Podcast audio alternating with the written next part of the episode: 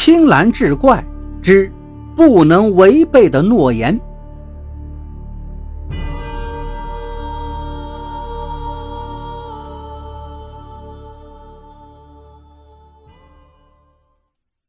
书接上回，收款人叫张秀丽，我曾多次在汇款单上填写过这个名字，但让我大感意外的是，她竟是一位一百零五岁高龄的老奶奶。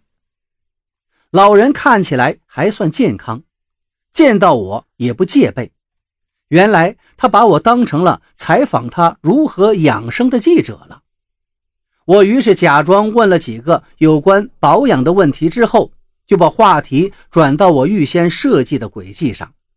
这才知道，老人无儿无女，多年来孤身一人。年轻时没有工作，七十五岁那年丈夫去世了，她的生计就只能靠别人赡养，才活到现在。我敢肯定，支付给张老太太赡养费的就是我父亲。正当我想询问老人家赡养他的人到底是谁时，他却突然借口说累了，拒绝了我的进一步采访。从张奶奶那儿回来之后，我对父亲的怨恨减弱了很多。不管父亲是为什么要赡养这位老奶奶，能够三十年如一日的善行，也令我感到钦佩了。我于是重新振作起来，找了一份工作。打算从头做起。不久之后，我因为表现出色升了职，只是那些疑惑仍时常困扰着我。谜底是父亲揭开的。一个周末的夜晚，父亲给我打了个电话，说要给我看一样东西。自从上次和父亲争吵之后，我们就再也没见过面。这次父亲如此急切地找我，我猜想一定有重要的事情。在父亲宽敞的办公室里，他递给我一个棉布包裹。我打开一看，里面是一只玉手镯。这是个佩戴过很长时间的手镯，圈口外有明显的碰撞痕迹。父亲说道：“你不是一直记恨我清算了你的公司吗？孩子，这个手镯就是答案。原来。”这只手镯就是那位叫张秀丽的老人的。三十年前，她丈夫去世之后，张奶奶既无工作又无儿女，就决定把家里唯一值钱的玉镯卖掉，渡过难关。父亲那个时候刚开始创业，他看出这只手镯升值潜力很大，决心要把镯子买到手。可是手里资金有限，出价自然比不过那些有钱人。父亲灵机一动，提出分期付款，每个月支付给张奶奶一笔赡养费，直到她去世。张奶奶一想，这倒是个稳妥的好办法，就同意了。那个时候，张奶奶已经七十五岁了。其实父亲是打过算盘的，哪怕这个老太太活到八十五岁，自己还是赚了的。后来，父亲拍卖了这只手镯。